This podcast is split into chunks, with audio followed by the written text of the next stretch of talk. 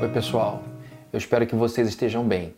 Hoje nós estamos fazendo uma coisa diferente. Em virtude do cancelamento das nossas reuniões públicas, nós resolvemos fazer a pregação nesse formato. Eu estou aqui na minha sala e vou compartilhar com vocês um texto da Bíblia é, que tem tocado o meu coração em virtude das minhas devocionais, como eu tenho falado para vocês é, nesses últimos domingos.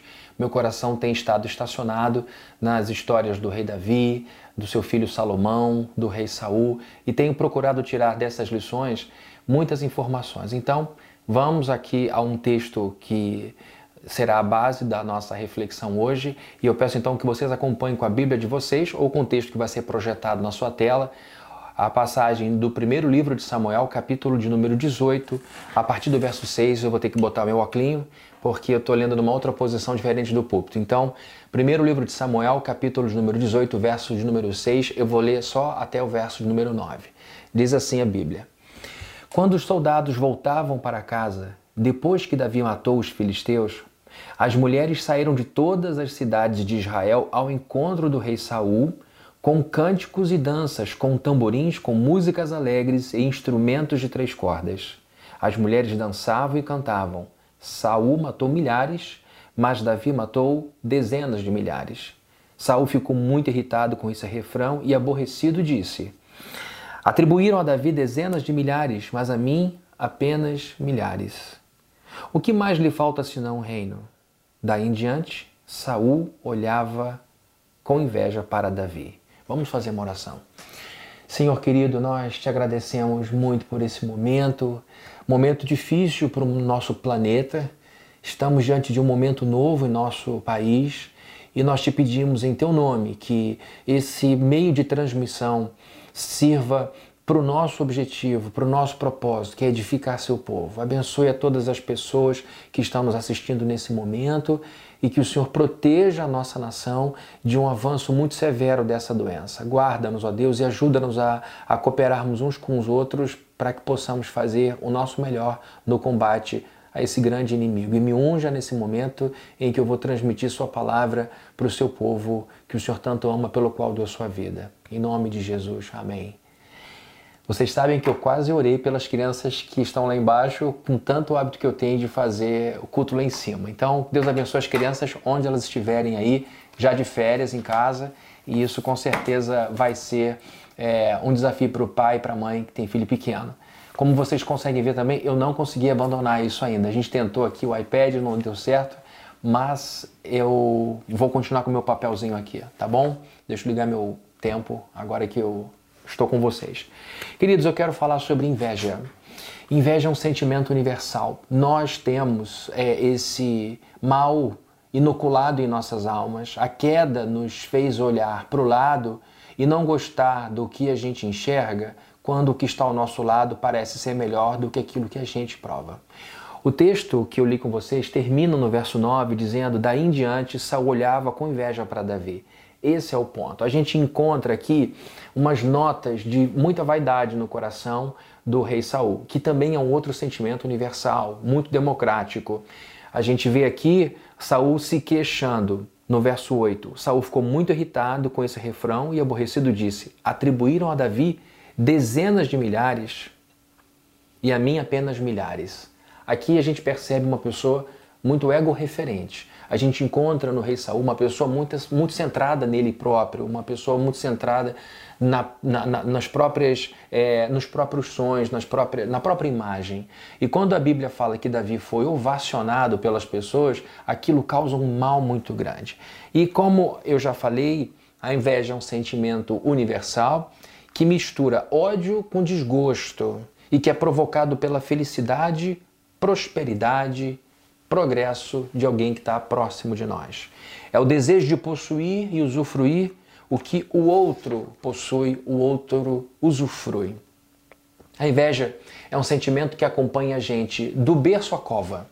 A gente já percebe em bebês muito tenros uma certa inveja, às vezes entre uma criança e outra, quando uma criança se vê longe da atenção do adulto, e a gente percebe também pessoas de idade avançada provando esse sentimento horroroso de inveja. A gente percebe que nem sempre os nossos cabelos brancos trazem sabedoria e libertação das nossas mazelas. E não é difícil encontrar pessoas chegando aí na fase mais madura da vida com muito sentimento de inveja no coração. E é um sentimento que causa embaraço, e a gente tenta disfarçar a inveja com um sorriso fraco, com elogios vazios, com coisas que não convencem. Algumas pessoas dão bastante bandeira, mostram muito sua inveja quando nem elogiar conseguem, quando nem aplaudir conseguem.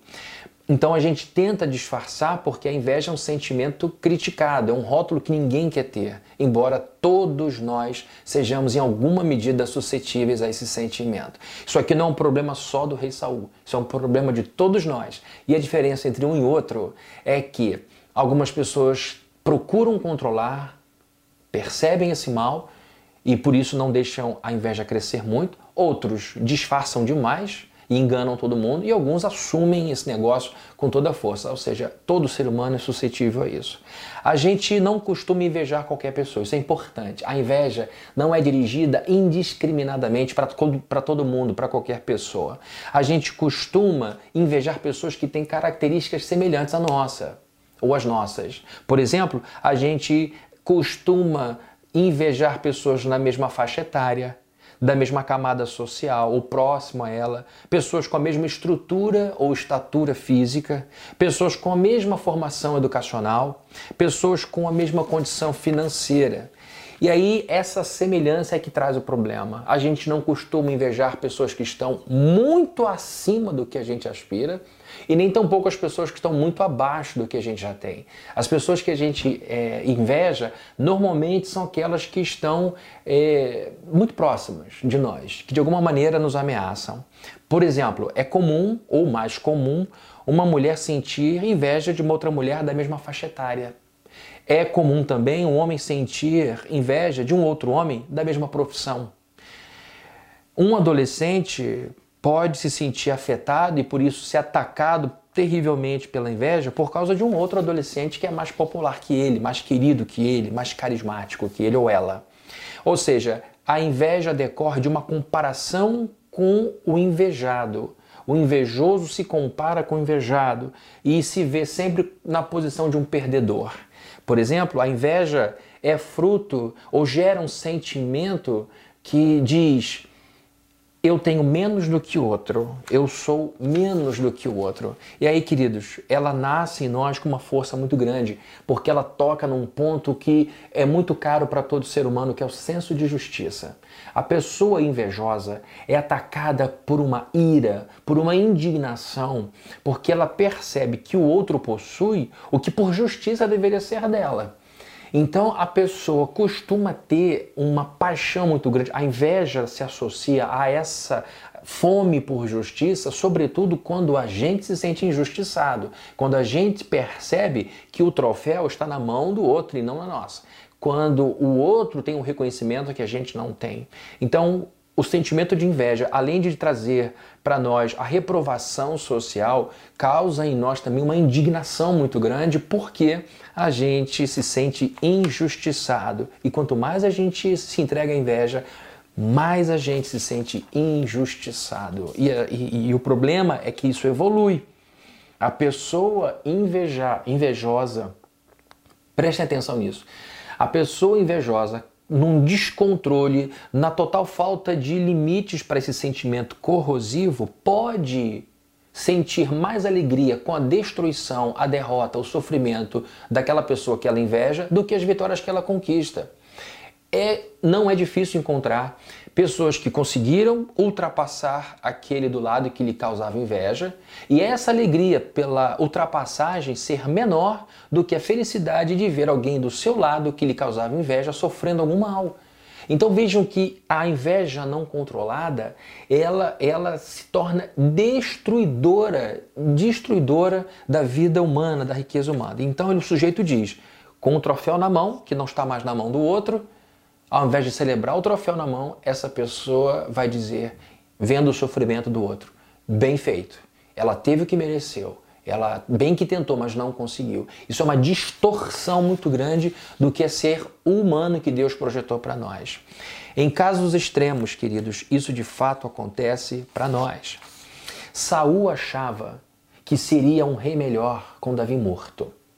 Há muito tempo eu li um artigo do Rodrigo Constantino, o economista, é, em que ele disse: os invejosos acham que podem correr mais se o vizinho quebrar as pernas eu achei o texto, a, a, a, frase muito boa. Vou repetir. Os invejosos acham que podem correr mais se o vizinho quebrar as pernas. Ou seja, ao invés dele se preparar melhor para correr mais que o vizinho, ele se tornará um corredor melhor desde que seu vizinho tenha suas pernas quebradas. É uma figura forte da fratura das pernas de alguém que mostram, que, que ilustram muito bem a situação de Davi e Saul. Saul se via como um rei melhor caso Davi fosse morto. E ele tentou matar Davi diretamente e envolveu Davi em situações, em missões é, muito perigosas, visando a morte dele. Saul era esse sujeito que pensava que seria melhor para ele se ele pudesse correr com seus vizinhos ou com seu vizinho com as pernas quebradas. Deixa eu te fazer uma pergunta. Para você que é homem, você deseja se tornar um campeão da inveja? É um sonho seu? Olha, eu como homem tenho alguns sonhos, mas nenhum deles é tão forte quanto esse. Eu quero me tornar o homem mais invejoso da minha coletividade. Para você, mulher, você recebe, você, você pensa, sonha em receber a faixa de Miss Inveja da sua família. O que eu quero provocar em você é esse desconforto que a gente sente quando veste a roupa da inveja. Uma coisa é falar, Saúl era invejoso, fulano era invejoso, a, a, fulana era invejosa, mas quando a gente se sente invejoso, a gente quer se livrar logo disso. Só que isso está entranhado dentro de nós. Então, uma vez que a inveja é um mal universal, uma vez que todo ser humano vai provar em momentos da sua vida esse sentimento, essa emoção muito forte, a questão não é aniquilar a inveja, porque isso é impossível. É impossível. A gente pode ficar sem tomar ar por um tempo, mas a gente, se a gente se insistir nisso, a gente acaba em, em má situação. Então, invés de a gente pode suprimir por um período, mas vai chegar uma hora que ela vai voltar. Assim como os pulmões vão gritar, me dá ar, me dá oxigênio, o nosso corpo, numa tentativa, a nossa mente, numa tentativa de sublimar completamente a nossa capacidade para inveja vai voltar com muita força. Então o objetivo não é aniquilar a inveja, porque ninguém vai conseguir isso. O objetivo é dominá-la, é não permitir que ela se expanda, é não permitir que ela fuja do nosso controle, é mantê-la sob vigilância, é mantê-la sob a luz do Espírito Santo, a luz da palavra de Deus, para que a gente não faça feio, para que a gente não sofra, porque quem sofre mais não é a vítima do invejoso, quem sofre mais é o próprio invejoso. Então, o que, que a gente pode fazer para a gente não ser tão invejoso? Veja, não é fazer para a gente não ser invejoso. É, isso é mentira, ninguém consegue. Mas o que, que a gente pode fazer para não ser tão invejoso? Uma única resposta para essa pergunta. Para nós não sermos tão invejosos, nós precisamos confiar na providência de Deus. É a lição básica e única.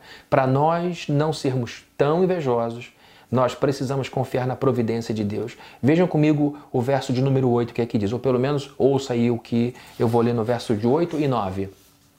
Saul ficou muito irritado com esse refrão e aborrecido disse: Atribuíram a Davi dezenas de milhares, mas a mim apenas milhares o que mais lhe falta senão o reino? Imagina Saul vendo aquilo, como eu brinco com vocês, ele liga o rádio do carro e toca a musiquinha, Saul matou mil, mas Davi matou dez mil, ele vê as pessoas conversando é, nas ruas, no WhatsApp já tem meme de Saul é, matando mil e Davi matando milhares, aquilo enche a sociedade do tempo e aí na sua solitude Saul desenvolve esse pensamento para ele deram 10 mil, para mim deram só mil. O que mais falta para ele me tomar o reino?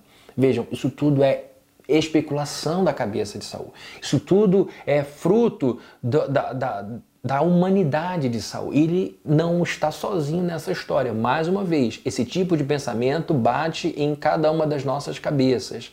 E agora ele faz essa reflexão ele faz essa filtragem. Se nesse momento, no início, Davi já tem esse crédito, já tem essa diferença de mim, o que mais é, não lhe faltará para ele tomar o meu lugar? Ele estava pensando nele e não em Israel.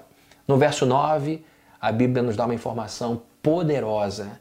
Daí em diante, Saul olhava com inveja para Davi. Gente, a partir desse momento, um óculos entrou no rosto de Saul.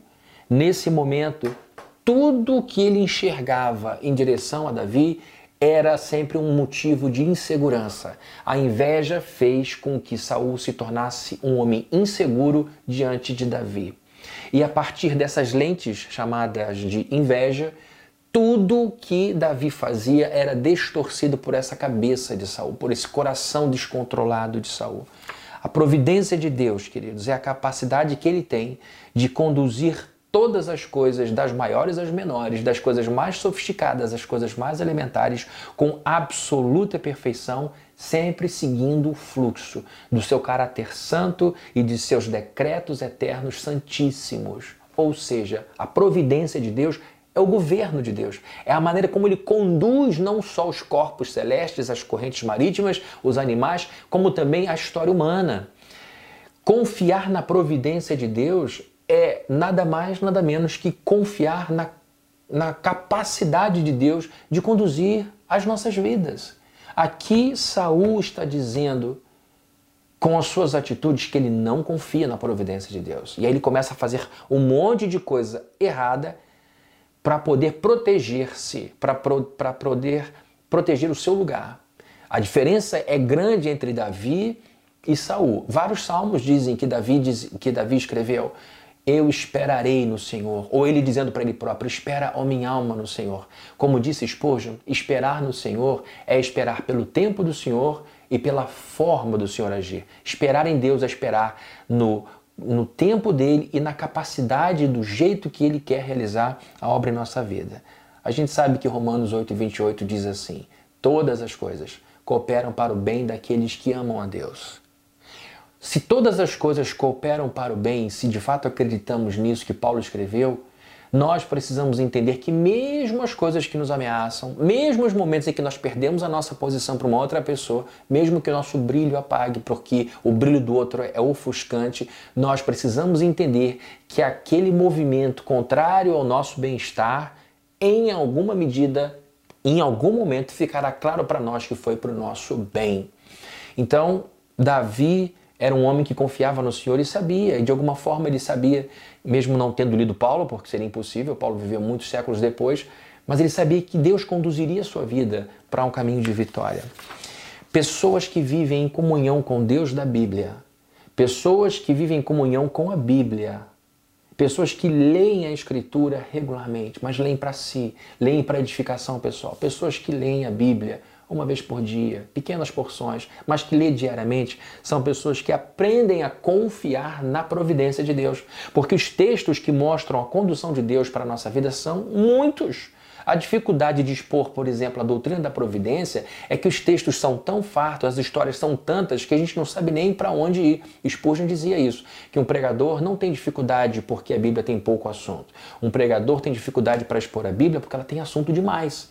Então, no que diz respeito à providência de Deus, que é uma das minhas doutrinas favoritas, é que há muita história. Então, quando o crente lê muito a Bíblia, quando o homem ou a mulher de Deus, o jovem, o adolescente, lê a Bíblia com regularidade, ele vai encontrando várias histórias que vão calando a ansiedade do coração dele, a insegurança do coração dele. Porque pode ser que na sua família surja um primo com muito talento, pode ser que na sua família o seu irmão, por exemplo, conquiste coisas que você sempre sonhou e você não foi capaz. Pode ser que a sua esposa ou o seu marido conquiste uma respeitabilidade profissional que você não consegue nem vislumbrar. E isso pode atrapalhar muito a vida que você tem com seu cônjuge, com seu primo ou com seus amigos. Então, quando a gente olha para a Bíblia, a gente aprende com Deus que tudo que é necessário para o nosso bem, Ele fará, ainda que este caminho passe por algum desgosto do nosso coração. A Bíblia diz que, que Saul estremeceu. A Bíblia diz que ele ficou abalado. Isso abalou Saul. Não foi uma coisa que incomodou e logo depois caiu no esquecimento. Ele começa várias campanhas é, visando a morte de Davi. Saul estava convicto. Quando ele ouve aquela música, quando ele percebe o movimento das pessoas, ele se convence de que estava prestes a perder a primazia social, não seria mais a grande estrela. Ele se convenceu de que em breve perderia sua primazia política. Eu vou perder o controle dessas pessoas. Ele passou a acreditar que Davi estava louco por sua coroa. Ele vai ver anos depois que Davi não tinha essa intenção, porque em duas ocasiões muito claras ele poderia ter matado Saul e não fez, porque Davi queria ser rei, porque o, Josué ungiu, perdão, Samuel ungiu e prometeu a ele que um dia ele seria rei. Davi estava vendo que de fato isso aconteceria, mas ele não ousou fazer por suas próprias mãos, nem sujar suas mãos com sangue inocente. Ficou claro para Saul que Davi não queria fazer isso. Ficou claro para Saul que ele estava errado. Então, ele passou a acreditar que perderia sua primazia social, não sou mais a pessoa mais querida e importante de Israel, e vou perder minha primazia política. Esse homem vai tomar o meu lugar. Como eu tenho falado aqui nos últimos sermões, diferença, as diferenças entre Saul e Davi são muito fortes. E, e agora a gente percebe que Davi confiava na providência de Deus para fazê-lo rei, para torná-lo rei. Davi, quando na caverna teve a chance de cortar a cabeça de Saul, um dos soldados ah, de Davi disse: esse é o momento que vai se cumprir a palavra de Deus na sua vida. Mata o Saul agora e diz: vou cortar um pedacinho da roupa para mostrar para ele. Só esse ato de tocar numa, numa, peça de roupa do rei Saul já fez ele se sentir triste. Deus o tocou e ele falou: Não vou usar tocar na vida dele, porque se eu, se eu corto um pedaço de roupa me sinto mal. O que vai acontecer se eu cortar um pedaço da carne desse homem? Então ele dá um passo atrás, deixa Saul, contraria os seus aliados e confia. Isso é confiança na providência de Deus. Ele sabia que seria rei, mas não dessa forma. Queridos, a gente precisa pôr medidas para as nossas ambições. A ambição, no, no latim, ambicionare, significa encurralar, colocar num canto, em busca de um objetivo. Não há nenhum problema a gente ter ambição. O problema é a ganância. A ganância é um desejo violento. Então, quando a gente encontra Davi desejando, ambicionando o reinado, que nem é uma coisa que você percebe ele escrevendo eu quero ser rei de Israel, mas ele estava aberto para a possibilidade disso acontecer, a gente percebe a confiança de Davi no jeito de Deus fazer as coisas e no tempo de Deus, no kairós de Deus. E Saul era o oposto, confiava nele mesmo para manter-se rei. O que denota para nós um exemplo, o que demonstra para nós um exemplo do que não ser. E ao invés de procurar, olha que loucura, ao invés de Saul procurar melhorar sua postura como guerreiro, como rei, ele resolve matar Davi. Além de tudo, o invejoso é um preguiçoso. Além de tudo, o invejoso, a invejosa é uma pessoa que não quer se aprimorar. Saul é o retrato de uma pessoa religiosa que não confia em Deus. E não falta gente assim nas igrejas do nosso Brasil. Pessoas que têm hábito, hábito de ir à igreja, hábito de adorar, hábito de orar, mas não fazem isso de coração. São pessoas religiosas, pessoas que fazem questão de batizar seus filhos, pessoas que fazem questão de entregar seus dízimos, pessoas que fazem questão de trabalhar. Pastores estão incluídos nisso, é lógico mas são pessoas meramente religiosas, porque na hora de confiar na providência de Deus, essas pessoas dão sempre uma maneira de colocar em sua mão e acabam atrapalhando tudo. Saul é o retrato de um cristão descristianizado. Esse é um problema. A gente tem que tomar um cuidado de não vivermos o cristianismo em que Cristo é rei, mas não governa. Tem gente que vive isso. É, é, é, é o monarca que não tem poder real verdadeiro. Então a gente tem que tomar cuidado com o cristianismo que, em que Cristo reina, mas não governa. Isso é o retrato de um crente meramente nominal, um crente que infelizmente se torna um pouco mais frequente nos nossos dias. Bom, vamos então aqui caminhando já para o final da introdução, não posso deixar de fazer essa brincadeira aqui. É, prejuízos causados pela inveja a inveja causa muitos males. Causa mal na vida de quem é objeto da inveja, porque a pessoa pode ser realmente prejudicada, pode até ser morta, dependendo da situação. E causa mal também para a pessoa invejosa que perpetra, que maltrata o outro. A inveja tem o poder de nos diminuir como pessoas, nos apequenar. Uma pessoa invejosa não se torna maior. Ela pode até aumentar seu patrimônio, pode aumentar seu poder de domínio, pode aumentar seu poder de influência, mas não aumenta a ela própria como pessoa, como ser humano. Uma pessoa invejosa não é uma pessoa admirável, não é uma pessoa que cresce, não é uma pessoa que, que inspira os outros. A inveja tem o poder de nos entristecer. Uma pessoa invejosa não pode ser feliz. Em algum momento ela vai perceber que lhe falta ao, ao redor pessoas boas. Pessoas invejosas atraem todo tipo de gente ruim. Pessoas invejosas atraem energia ruim. Quando eu digo energia, não tem nada de místico nisso. o seu foco, a sua energia, o seu olhar, seu esforço está sempre voltado a conquistas, a espaços, poder força, dinheiro e estas coisas por si não são dignas de serem nossos objetivos mais importantes na vida. Então, quando a gente encontra na, na vida alguma coisa como inveja, a gente com certeza vai se entristecer. A inveja tem o poder de nos adoecer. Isso aqui é um ponto importante. Ela não só pequena a gente, ela não só entristece a gente, ela não só, ela também adoece a gente. Um, um filósofo muito importante para a história da filosofia, um dos fundadores da nossa forma de pensar no mundo ocidental, Sócrates afirmou que a inveja é a úlcera da alma. A inveja é a úlcera da alma. E isso tem a ver, é, ele muitos milênios atrás ele percebeu é, usando a figura de uma úlcera que causa dor para ser muitos anos depois a gente descobrir, por exemplo, é, o, como isso funciona em nosso cérebro. Eu li há um tempo atrás, na revista Science, um artigo de um estudo neurocientífico feito no Instituto Nacional de Ciência Radiológica de Tóquio. Eles descobriram que o cérebro, que no cérebro, perdão, no cérebro, o sentimento de inveja é processado na mesma região onde a dor física é processada. Olha que coisa interessante descobriu-se que o cérebro registra numa região, na, na sua região onde registrador, o mesmo lugar para a inveja. Ou seja, a inveja é uma experiência emocionalmente dolorosa. Quando o Sócrates diz que a inveja é a úlcera da alma, ele está falando de dor. E a gente sabe que a inveja nos leva ao choro quando você chega em casa aborrecido porque alguém do seu lado tem algo que você não tem. Muitos, muitos chegam em casa e choram. Muitos chegam em casa e socam o travesseiro. Muitos chegam em casa e brigam com os filhos. Eles, eles são tomados por um ódio, uma dor na alma. Então, a nossa mente põe no mesmo pacote dor física e dor emocional. A inveja causa sofrimento na alma. E um crente que confia na providência de Deus, ele entende o que Filipenses 4,19 diz: E o meu Deus, segundo a sua riqueza em glória, há de suprir em Cristo Jesus cada uma das vossas necessidades. Esse texto tem sido base de confiança na minha vida. Eu já contei essa historinha para vocês quando eu e Viviane estávamos namorando ainda.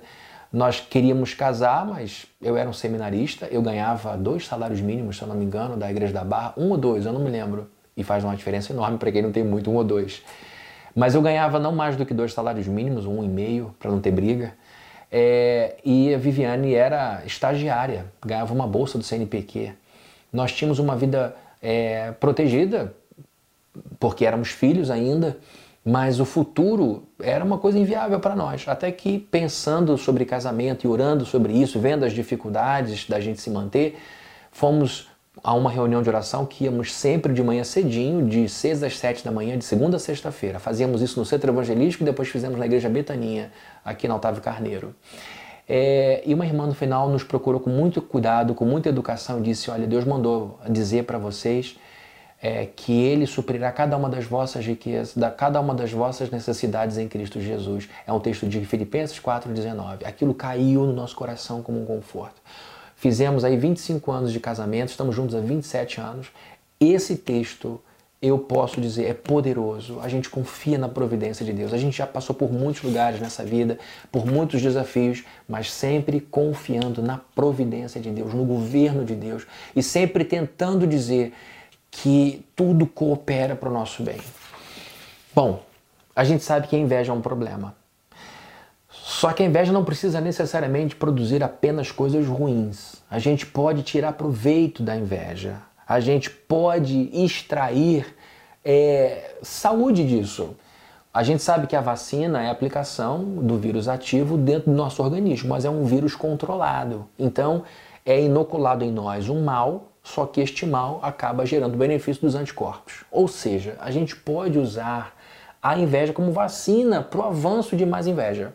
Assim como a gente precisa de um pouco de vírus para combater o vírus da gripe, Deus queira que a gente consiga logo o, a vacina para essa corona, para esse, esse tipo de coronavírus, a Covid-19, é, a gente pode usar a inveja que já está dentro de nós para impedir que mais inveja cresça, assim como um pouco do vírus dessa doença pode nos impedir de avançarmos muito para uma crise respiratória aguda, a vacina da inveja também pode funcionar. E como é que a gente pode lidar de uma forma positiva com a inveja?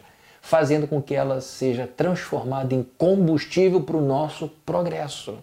De modo muito simples. Como é que eu posso fazer com que uma coisa tão ruim se torne uma coisa tão boa? Simples, você vai pegar esse sentimento de que alguma coisa que você precisava ter e não tem, mas o outro do lado tem, para fazer disso o crescimento.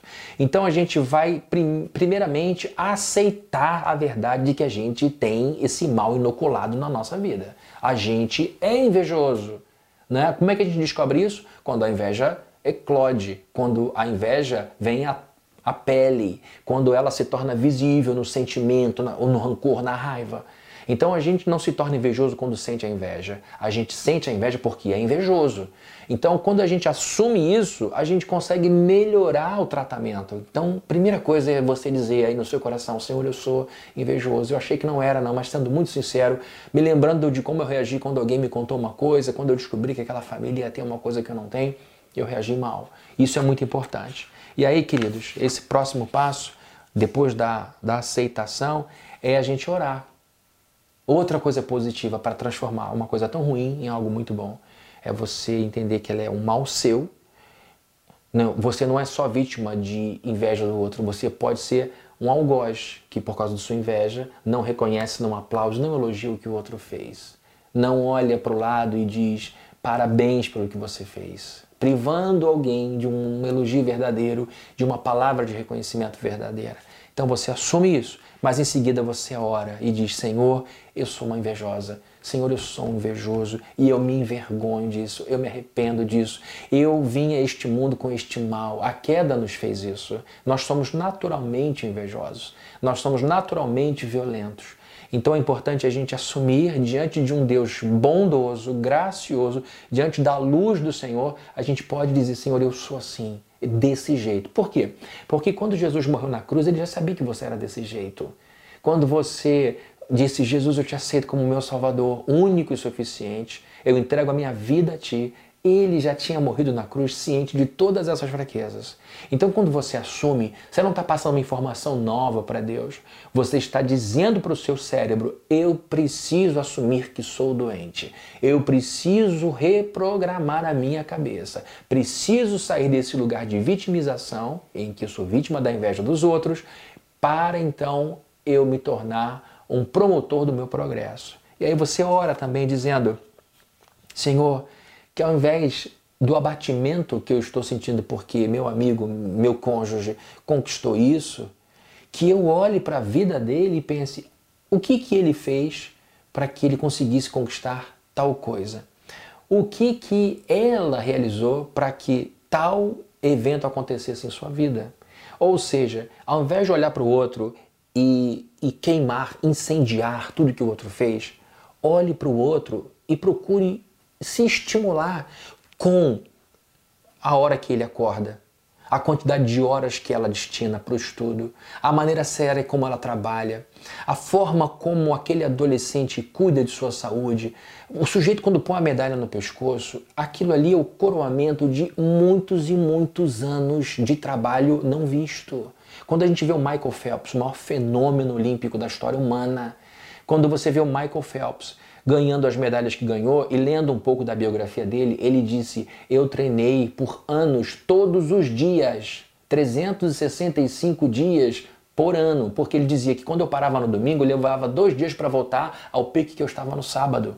Então a grande vantagem de Michael Phelps não é porque ele tinha um braço mais longo, mas porque ele se dedicou a trabalhar fora dos holofotes, longe do reconhecimento de muita gente, uma coisa que os outros não estavam dispostos a fazer. Ele chegou a um lugar que todos diziam que seria impossível. Então, ao invés do sujeito do lado sentir ódio do Michael Phelps, é tentar entender por, como ele chegou aqui, que horas ele acordava, o que ele comia, quem era o seu treinador, o quanto ele se privava de festas e de outras coisas. Então, o progresso do outro, ao invés de ser motivo para você entrar em casa chorando, dando chute na porta e gritando com um cachorro, você pode entrar em casa, ajoelhar e dizer o seguinte: Senhor, a minha vontade é de quebrar tudo, porém eu sei que isso é errado. Mas eu vejo e reconheço que aquela pessoa foi muito virtuosa, então me dá a virtude que ela teve. É esse o caminho que a gente encontra para a gente progredir para tirar da inveja, da, da, não é Ivete Sangalo, é inveja.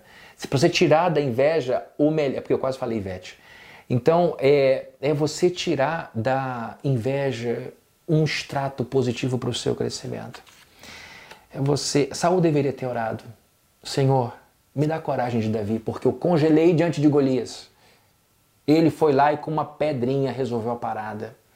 Ele nem arma tinha. Senhor, eu quero uma coragem como essa. Ele até admirou Davi naquele momento, mas na cabeça dele, Davi nunca ia sobrepujá-lo. Era um garotinho, só que Davi se tornou um homem poderoso. Como todo talento, tá? Talento normalmente a gente vê já na vida hum, tenra da pessoa. Você vê um craque de futebol jogando naquele filme, o pai dele filmou o joguinho dele, é um parênteses que vai mudar a sua vida. É, jogando lá com 8 anos de idade, o garoto já é totalmente diferenciado. Então a gente já olha para Davi e vê: esse menino não é brincadeira. E foi longe das câmeras da Bíblia, por assim dizer, que Davi matou urso e matou leão. Ou seja, ele já trabalhava a coragem dele, a fé dele em Deus, muito antes dele entrar em cena contra Golias. Da, Saul poderia ter pedido a Deus, Senhor, me dá coragem desse rapaz. Senhor, me dá o carisma de Davi. Davi era um homem muito carismático, muito amável, muito adorável. Ele poderia se esforçar. Olha, eu não sou como ele, mas que o Senhor me dê graça para ter mais empatia, para saber falar mais aos corações das pessoas. Ele poderia ter dito também: Senhor, me dá fé que o Senhor dá a Davi. Davi tem uma confiança no Senhor que é, é impressionante. Ao invés disso, ao invés de se tornar um rei melhor, sendo um homem mais corajoso, mais carismático e com mais fé, ele resolve matar. É a história lá do Rodrigo Constantino. É melhor para um vizinho que, para mim, que meu vizinho tem as pernas quebradas, assim eu vou correr melhor. Então, queridos, é, a gente vê aqui o que não fazer. O remédio eficaz, queridos, contra esse mal é confiar. O remédio eficaz contra a inveja, mal que está em todos nós. Como todos nós temos sangue dentro das nossas veias, nós temos inveja dentro das nossas almas. A melhor maneira da gente se livrar de uma inveja descontrolada é confiando no governo soberano perfeito deste Deus que é santo, santo, santo. Se você estiver no momento em que o seu brilho não é visto, em que seu talento não é reconhecido, algumas coisas você precisa fazer. Primeiro, perguntar por que, que ninguém está vendo meu brilho? Estou na posição certa e errada? Segundo, por que, que ninguém está reconhecendo meu talento? Será que eu tenho realmente talento em quantidade para ser reconhecido? É você fazer essa autoanálise. Caso você diga, não, de fato eu tenho brilho, de fato eu tenho talento. A questão é, Senhor, me ajude a guardar com paciência o meu momento, mas não permita que você tome o caminho de Saul, tentando quebrar as pernas dos seus concorrentes, tentando destruir a vida de quem é mais feliz do que você, tentando arrasar pessoas que estão sendo reconhecidamente colocadas em posições mais altas. Ao invés disso, olhe para essas pessoas e se inspire nessas pessoas e pergunte quantas horas de estudo essa pessoa desenvolvia antes de passar nessa prova difícil. Quantas horas de trabalho essa pessoa teve para chegar onde chegou? São tantos anos de trabalho não visto, de história esquecida. A gente só olha para o momento, mas por detrás daquele momento tem uma vida inteira. Se inspire nisso, ainda que seja o seu inimigo, ainda que seja uma pessoa que você não goste muito. Ela tem a te ensinar alguma coisa. E assim você trilha um caminho mais seguro, com a inveja sob domínio e com o desenvolvimento de uma virtude maravilhosa que a gente nem abordou aqui, mas que é filha desse esforço, que é a humildade. Você vai se tornar uma pessoa humilde, uma pessoa que vai saber dizer muito obrigado pelo seu reconhecimento, mas eu tenho que dizer que Deus é que me ensinou a ser dessa forma. E como eu tenho falado, e você sabe, Deus resiste aos arrogantes, mas acolhe os humildes. Então, combatendo a inveja, olhando para o outro e aprendendo com ele, você se torna uma pessoa melhor, mais humilde e mais feliz. Vamos orar? pedir a Deus a bênção dele. Senhor querido, em nome de Jesus, colocamos os nossos corações diante de Ti. Os nossos corações, aos Teus olhos, são como vidro limpo, cristal limpo. O Senhor enxerga tudo que está lá dentro. Não há nada a se esconder de Deus, porque isso é impossível diante do Deus onisciente. Em Teu nome, Jesus, nós oramos com humildade na Tua presença e com vergonha, confessando que a inveja já encheu o nosso coração em alguns momentos. Pode até ser, Senhor, que em algum momento alguém esteja sofrendo muito com isso, muito aborrecido com o progresso de alguém, muito chateado, muito desgostoso com o progresso de alguém que tomou na cabeça dessa pessoa o seu troféu. Livra-nos desse lugar de autocomiseração, de vitimização e que em nome de Jesus nossas orações mudem. E ao invés de fizermos, fazermos a oração da vítima, porque eu não recebo, porque eu não ganho, porque ninguém me reconhece, que façamos a oração de alguém que vence, do vencedor. Senhor, eu quero chegar lá. Eu quero levantar o meu troféu. Eu quero segurar essa medalha. Eu quero conquistar isso para minha família. Eu quero chegar nessa posição na vida acadêmica. Eu quero chegar nesta posição com os meus filhos. Então, em nome de Jesus, te pedimos que as histórias das pessoas que venceram ao nosso lado e antes causavam mal ao nosso coração sejam agora histórias estimulantes para a nossa vida. Que o Senhor nos dê força para mudarmos a energia voltada para a inveja e que a gente volte a energia agora para a capacitação das nossas habilidades, ó Deus. Em nome de Jesus oramos para que o Senhor nos livre da inveja desenfreada e que aqui dentro, no nosso coração, ela esteja sob controle, debaixo da luz da Sua palavra e da vigília do Teu Espírito Santo que mora em nós. Em nome de Jesus nós oramos, ó Deus. Amém. Amém. Espero que essa mensagem tenha te abençoado e até o próximo encontro, seja ele por aqui ou seja ele lá em cima, tá bom? Deus te abençoe muito, um abraço para todos e que a paz de Jesus, a shalom de Deus esteja na sua vida. Um abraço, tchau, tchau.